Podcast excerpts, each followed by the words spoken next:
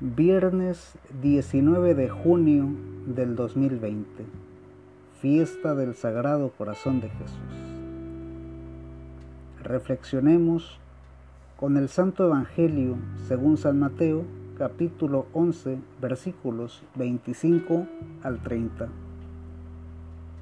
En aquel tiempo Jesús dijo, Te alabo, Padre, Señor del cielo y de la tierra, porque has mostrado a los sencillos las cosas que escondiste de los sabios y entendidos. Sí, Padre, porque así lo has querido. Mi Padre me ha entregado todas las cosas. Nadie conoce realmente al Hijo sino el Padre, y nadie conoce realmente al Padre sino el Hijo, y aquellos a quienes el Hijo quiera darlo a conocer. Vengan a mí todos ustedes que están cansados de sus trabajos y cargas, y yo los haré descansar. Acepten el yugo que les pongo y aprendan de mí que soy paciente y de corazón humilde.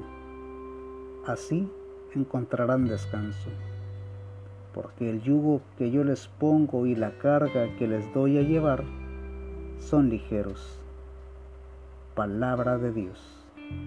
Te alabamos, Señor.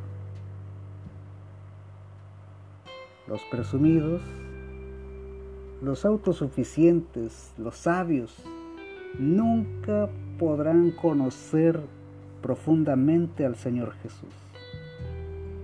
Ellos serán incapaces de gustar la intimidad de Cristo. Queridos hermanos y hermanas, y es que es difícil para una persona que es autosuficiente, que se piensa no necesitada de Dios, llegar a tener una relación con Jesucristo.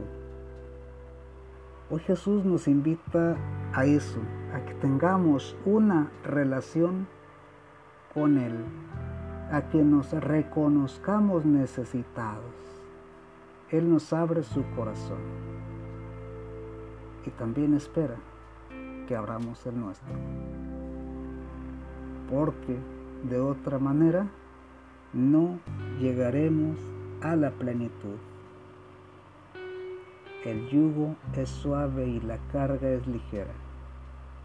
El cansancio espiritual llega a veces a ser tanto que pensamos que es mejor perder la vida. Sin embargo, cuando descubrimos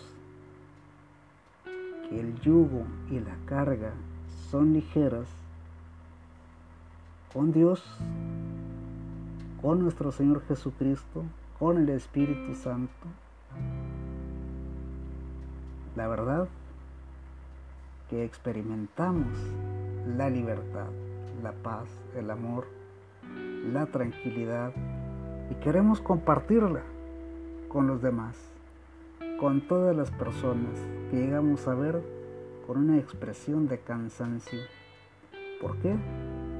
Porque sabemos y tenemos esa relación personal íntima con Jesús que ha transformado nuestra vida. Y queremos que todos, todos, todos, hombres y mujeres de toda clase, de toda raza, de todo estatus social, intelectuales, no intelectuales, autosuficientes, sabios, de todo tipo de personas, lleguen al conocimiento de la verdad y tengan esa relación que libera, esa relación que transforma, esa relación que nos lleva a la plenitud de vida. El Señor nos bendiga, nos guarde de todo mal y nos lleve a la vida eterna. Amén.